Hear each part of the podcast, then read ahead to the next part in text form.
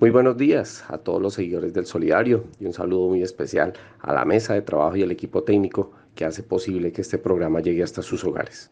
El mundo sigue en asombro ante una guerra que no cesa en su avance. Se han violado los principios del derecho internacional humanitario y el bombardeo llegó en los últimos días a pleno corazón de la capital ucraniana. Estamos hablando de Kiev.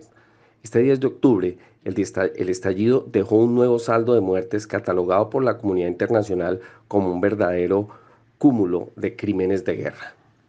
Como ciudadano del mundo, como maestro defensor de la vida, creo que el mundo ha estado tímido y aislado ante la crueldad de la guerra. Las torturas, las desapariciones, los rehenes, los carros bomba y los misiles son parte de la irracionalidad del gobierno ruso que sigue comparando esta tragedia como si estuviéramos hablando de un elefante contra una hormiga. En lugar de una ofensiva mediática y un posicionamiento del mundo contra la guerra, algunos países siguen generando alianzas con Rusia, como si esto fuera parte de un intercambio armamentista con uno de los países más grandes del mundo. Sí, escucharon bien, una potencia económica y geográfica pone en vilo al mundo entero por una extensión minúscula de tierra, pues Ucrania no deja de ser un reducto minúsculo, que se ha sobrepuesto a la avaricia, a la crueldad, que será condenada por la historia, porque la verdad, la actualidad mundial está haciendo oídos sordos a una guerra de magnitudes incalculables que se lidera por parte del gobierno ruso. Esta es una tragedia sin precedentes. Al fin y al cabo, cualquier país del mundo puede ser presa de una arremetida como la que vive Ucrania en estos momentos. Ahora este país del centro de Europa terminará siendo parte de una locura, de las garras de un gobierno que sigue enfrentando finalmente eh, una lucha contra el poderío.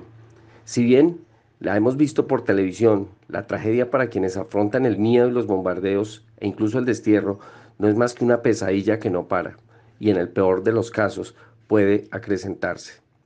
Se puede decir que el mundo pacifista, las naciones con rumbos civilizatorios, han sido tibios en una posición frente a esta guerra de pospandemia, donde no estábamos preparados y nunca lo estaremos, para ver compatriotas civiles que cierran los ojos ante los ataques de edificios, universidades y hasta instituciones de preescolar como ha ocurrido en los últimos meses.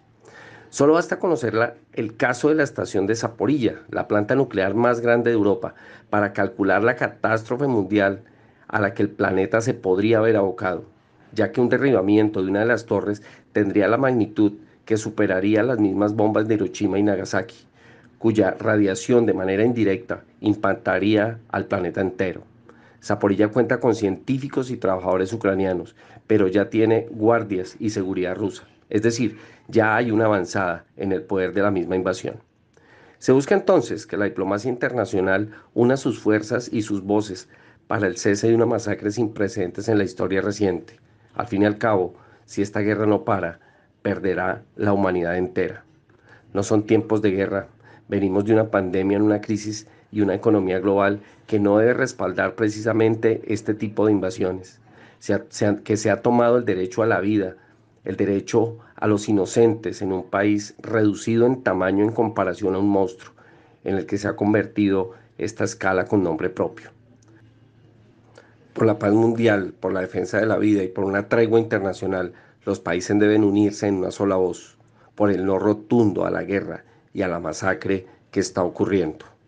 Les habló para ustedes Salomón Rodríguez Piñeros, Comité de Comunicaciones. Feliz fin de semana.